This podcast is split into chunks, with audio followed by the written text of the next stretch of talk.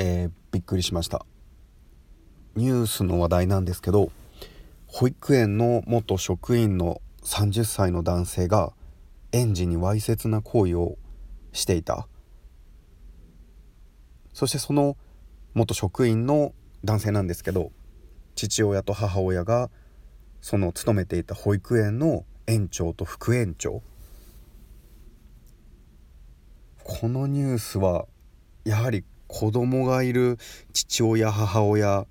まあ、子供の年齢が本当まだ未就学児っていうんですかね。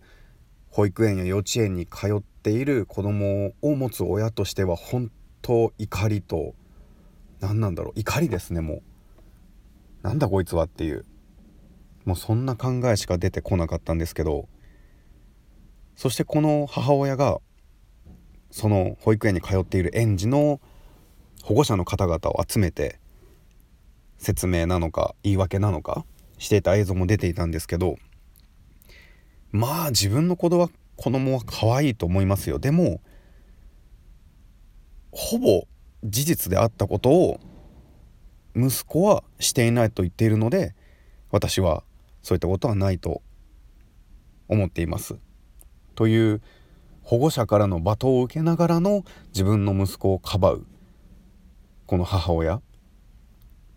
自分もまだ父親になって本当もう父親の卵だと思うんですけど自分の子供が悪いことをしたらその真実を包み隠さずしっかりと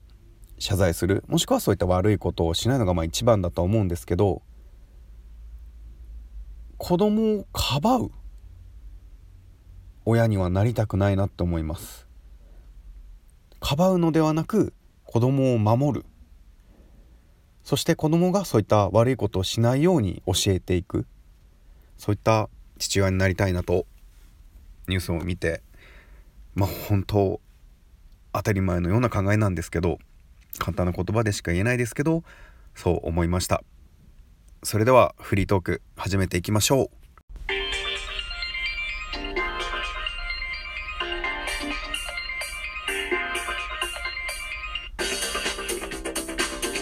今回はです。今回はです。僕がすごいあんまりハードル上げるというかすごい好きですぐ iTunes にアップされたら聞いているポッドキャストがあって結構たくさんポッドキャスト聞いてるんですけどサイレントリスナーというかあんまりコメントしたりとか Twitter でもそこまで反応しなかったりが多いんですけど僕の友人がやっている3人ごとっていうポッドキャストこれもう本当聞きながら笑ってたりとか何回か聞いたりすごいヘビーリスナー自称ヘビーリスナーなんですけどこの3人ごとポッドキャストにかの有名なアマンさんからお便りが来たらしくてでその内容というのが国王になったらどんな国を作りたいですかっていう内容だったんですね。でこの内容を聞いていてすごい面白かったんですけどその感想とそして一番最後にこういったネタは他のポッドキャストでも楽しく喋れるんじゃないかなってで僕も聞いている玉川さんに振ってみたりでスキャストもうぜひこのネタどうですか？みたいな最後に言ってもらえたんでちょっとお話ししたいなと思います。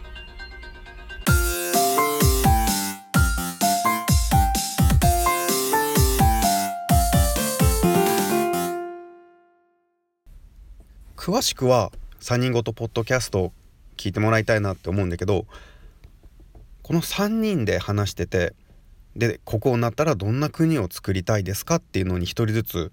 答えとったんだけどまずタカさん。この発展王国村。っていうのはまあ性にオープンなそういったこう地域を作るだったかな。まあ本当男のロマンっていうか一度はこう行ってみたいなっていう思うかな。個人的にはでも風俗が現実日本にあってその風俗と同じで中にはこう飽きてくる。もしくはこう積極的にはいかないっていう男性もいると思うしやっぱ年を年齢を重ねてった時に自分の性欲がこう衰えるだろうなって想像すると発展王国村いいなと思うけどこう若い頃の男の憧れなのかなっていう感じかな。いやでもいいなって思う。でもこの次に出てくる翔さんの小王国こう3つに分けるっていうその4つ目にこの発展王国村があったらもうほんとベストだなっていう。僕が投票したいのはこの小王国なんだけどこれを3つ国の中3つに分けて遊んで暮らしたい人仕事したい人研究したい人っていう人たちをこう集まる地域を分けるみたいな。でその4つ目にこの発展王国村があったらめちゃめちゃいいなって個人的に思いました。でなんで小王国がいいなって思ったかっていうとこの遊んで暮らしたい人たちは結局出会い異性との出会いにもつながるじゃろうしその中で婚活だったり少子化対策っていうのにいい影響が出てくるんじゃないかなっていう。そしてこの何もしなくても一応お金がもらえるっていうので僕個人的には何かしらのビジネスもしくはお店まあお店もビジネスか。そういうのやってみたいなっていうすごい浅はかな浅い野望があるんですけどこの何もしなくてもお金がもらえる中で生活する収入が約束されとっての大きななんだろうリスク回避みたいなのがそういったものも約束された状態で何かしら企業ビジネスができるっていうのはすごい、まあ、そこまで話ね勝手な自分の中での妄想になってくるんだけどそんな中のビジネスができるっていうのはすごいこの国に是非住みたいなって思う。まあ、細かいことを言ったらそういった中でまあ悪いことを考える人とか小国の国のお金をすごいこう無駄遣いする人もたくさん出てくるんじゃないかなって思うけど深く考えず浅く考えていくとこのなんだろう。自分がそういった出資金というか起業するお金準備金だったりそういったものがなくてもこの遊び心によって何かしら起業してみたり農業とかいろんな分野があると思うんだけどそういったこう仕事をやってみようって思うだけじゃなく実際に行動に移る人が増えるんじゃないかなっていう。そしたらいろんな分野の仕事がより発展する可能性が上がるんじゃないかなっていう。その仕事をしたい人の中に自分は入っていきたいなってこれ思いました本当。なんかやっぱり学歴とか経験資格っていうのはそれだけ自分が長い年月をかけて努力してきてそれによって今できるこうできることが選択肢がたくさん得られるっていうのはまあ当たり前のことなんだろうけどそういったもの関係なくやる気だけで何かしら成功をつかむことが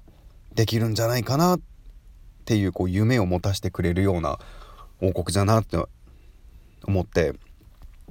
やっぱりこの遊び心とビジネスっていうののこういった融合じゃないけどそういうのにこう憧れるんよね。昔最近もたまにメディアにも出てくるけど堀江もあの堀江貴文さんこの人も一回逮捕されてからまあいろいろあったらしいんだけどその後こうテレビで見ることがあってなんかねロケットを作る会社に投資してたり一緒に研究に参加していたりなんかそういった普通に利益が出そうなそういった投資だけじゃなくなんかこう夢があるようなそういったこともされていたりあと最近だとね ZOZO タウンって聞いたことあるかな。あの服とかそういったなんだろうファッション関係の通販サイトアプリ？のあの有名な前澤社長さん？この人もなんかね2013年にとある企業がロケットを作っててでその宇宙飛行船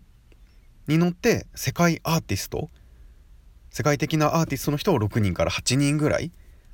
自分が選んで一緒に宇宙旅行に行くみたいな話をしていたりなんかこう遊び心とビジネスが合わさることによってすごいこう男心子供心をくすぐるようななんかロマンのある話それを実際にこう現実にできるじゃないかなみたいな。まあ結果僕は小王国に住みたいなって思います。キャーリーストーリー略してスキャスト人間の恐怖幽霊妖怪悪魔科学では紐解けない不可思議な話などそういった怖い話を朗読して自分で怖い話を創作しております。目指すは百物語。そしてフリートーク会では映画ゲーム音楽の話もしております。そしてねつよさんの、まあ、王国の国王になりたいと思わんみたいなのを聞いてまずあの「フェイトっていうアニメは僕見ようと思ったよねこれレンタルで借りて。でもねシリーズが何個か出とってどれから見たらいいんかなみたいな。どれから見たらいいかをこうググって調べてみたりしたんだけど結局見るの断念してしまって。でもその強さんが言っとった縁の下の力持ち的な感じというかなんか影の支配者みたいな。実際現実にもそういった人はたくさんおると思うしなんかこう2番手でトップの人を支えるというか。確かにそういう考えもいいなと思いつつ自分がそうだと考えた時に何だろうこうトップを立てておいて自分は裏で動いていく。でも実は強さんが本当の国王、まあ、自分が本当の国王っていう考えだったらこう国王になったらどういう国を作りたいかなっていうでもねこの自分が国王じゃなくこう大きな組織の中でのナンバー2だった時にこういつかは上に立ちたいなって自分だと思ってしまうと思うよね。で自分がナンバー2であったらやっぱりこうトップの座を奪いたくなると思うよ。ってなるとやっぱりナンバー2じゃいられないなっていうまあ実際問題ナンバー2にすらなれないバオタがここにおるんだけどナンバー2になれたとしたらやはりナンバー2を目指した中でより上を目指した高みを目指してきた中で1位の景色を見てみたいなっていう自分だとそういう考えになるかなって思います。でそう話にあの翔さん翔くんが言ってたあのインパルスの板倉さんが書いた小説「トリガー」これ僕も途中まで漫画アプリで漫画を読んだことがあってもうすごい面白かったんだけど他にもね「あり地獄」っていう漫画小説を書いとって小説を書いとって漫画になっててそれはめちゃめちゃ面白くてこれはもう最後まで読んだ本当に。なんか危機迫る感じというかイラストとかそういったのは全然違うんだけどあのドラマでも有名になった映画化もされた「カイジ」で一つ前のシーズンのドラマであったのが「あのゼロっていう福本さんって人だったかな書いた人が。そういった感じの雰囲気と似ててほんとこう命を張ったというか危機迫る攻防戦というか人との心の読み合いだったりとか。でどんでん返しがあったりとか。とねこの板倉さんのまあ、僕が読んだのは小説じゃなくて漫画だったんだけどすっごいこれは本当に面白かったです。なんか調べたらね「機動戦士ガンダム」を題材にしたガンダムの小説も数年前に書いてるらしいです。でどうでもいい情報を言うと相方の堤下さん。この方数年前にあの薬かなんかの服用の関係で交通事故を起こしたんだったかな確か。でその後芸能活動を自粛していたんですけど本当に僕はどうでもいいんですけど最近復帰されたみたいです。すいません。小雨が降ってきたのでバックの BGM にこの雨音が入ってくるかなと思うんですけどじゃあ今回この国王になったらどんな国を作りたいですかっていう。僕はこの質問を聞いた時に今夜ねあのドラマでやっとるんだけど「結婚は抽選で」っていう「結婚は抽選で」っていうドラマがやっとってこれ日本の総理大臣が法律を立てるんだけど強制的に何歳以降何歳以上の人で独身の人はお見合いをさせられる。もうランダムで抽選で選ばれた相手とお見合いをする。で3人まで自分から断ったらペナルティがあるんよね、まあ、詳しくはあのウィキペディアとか実際に今放送しとるけドラマ見てもらったり小説もあるらしいんで読んでもらったら内容がわかると思うんだけどなんかあこのドラマとか思い出したりなんか映画でも似たようなのが、まあ、これは恋愛ものだったっけ？見んかったんだけど似たようなお見合い相手がもう国が決めるみたいな結婚相手を決めるみたいななんかそういったドラマもやっとるのを思い出して、まあ、自分が国王になったらっていうのとは関係なかったんだけどこの日本の古き良きなんだろうおもてなしとかおもてなしはすごいいいことだと思う。日本がこう自信を持って自慢できる国の良さだと思うんだけどなんかこのおしとやかさとか大和なでしことかそういう日本の良いところいいところってたくさんあると思うんだけどなんだろうやっぱり古き良きっていう言葉なんよね僕の中では。この今のグローバル社会というか学校で僕らが中学生だった頃習ってるような英語じゃなくもうネイティブな本格的な英会話とかそういった会話で使うような英語力を習ったりするのもいいんじゃろうなと思うんだけどもっとこう欧米的ななんだろう積極力というか積極的さとかそういった発言力自己主張力みたいなのを鍛える養わせるようなことを義務教育で習わせたいというか、まあ、子供たちに養わせたい。この日本人特有の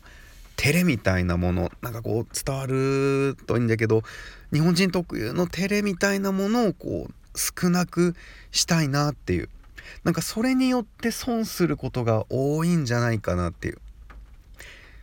実際問題僕はすごい照れ屋でまあ大人になってからだいぶマシになった方だとは思うんだけどすごい人見知りなんよねそのことによってこの何十年っていう人生で損したことが多くてこの人見知りや照れ屋っていうのに得したことがもうほぼないよね僕個人は。